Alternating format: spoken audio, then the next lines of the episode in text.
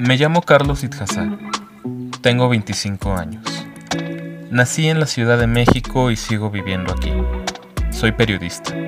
Desde 2017 investigo la historia de la moda en México. Mi orientación política es la apatía. Desde hace tiempo intento no involucrarme en nada. Soy ateo, pero entiendo a los que creen en Dios. Aunque normalmente hablo mucho, de verdad, mucho. Eso es todo lo que dejo que sepan de mí. Mi conversación versa más en lo que me gusta y en lo que sé que en lo que soy. Y de lo que más sé es de moda.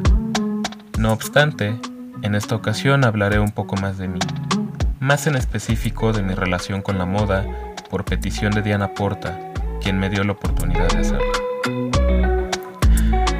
Para hablar de mí es necesario que escriba.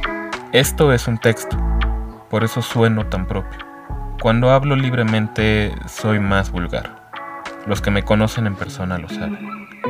Tengo facilidad con las palabras, pero cuando hablo, sin darme cuenta, termino yéndome por las ramas, abordando mil cosas, sin contar nada que realmente sea. Una psicóloga me lo señaló cuando iba en la preparatoria. Poco tiempo después dejé de ir con ella.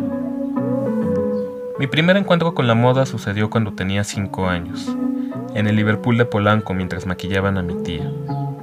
El maquillista tenía una tele en su estación y estaban transmitiendo un desfile de Dior. Alta costura, otoño 2003, me enteré más tarde.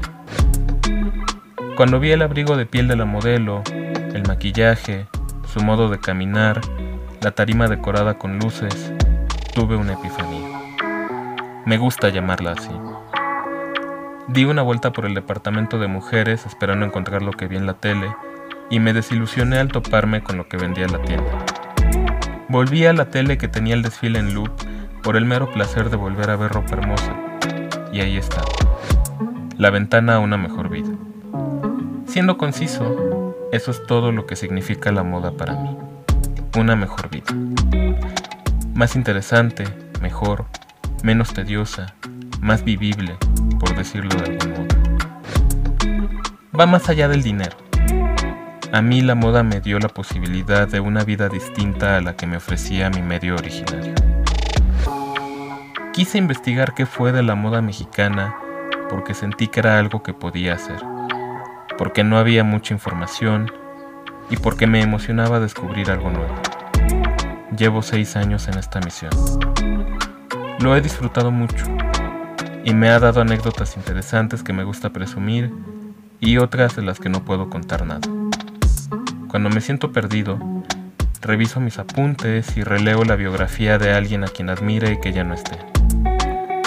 Me da consuelo saber que a mi edad la mayoría se encontraba en una situación parecida a la mía, a la mitad de algo un poco perdidos porque apenas empezaban sus grandes proyectos después de unos cuantos empleos incipientes. Me tranquiliza ver que aunque en general estas personas tuvieron vidas bastante particulares, podemos coincidir en eso. Podemos coincidir en muchas cosas realmente. ¿Es esto la experiencia humana? En cierto modo, le he dado dirección a mi vida a través de la de ellos. Pienso mucho en la muerte. Es un tema que me pesa, porque seguido de la muerte va el olvido.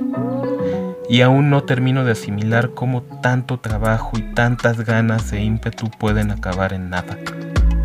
Aunque ese sea el destino de la mayoría de las cosas. Pienso en el poema Un escritor mediocre. El olvido es la meta. Yo llegaré antes.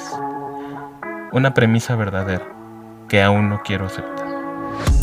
Quizás sea fruto de la inmadurez, pero dedicarme a investigar qué hicieron estas personas, localizar su obra, es decir, sus prendas, y acotarlo todo, me parece una labor noble, y no me ha pesado dedicarle mi juventud a esto.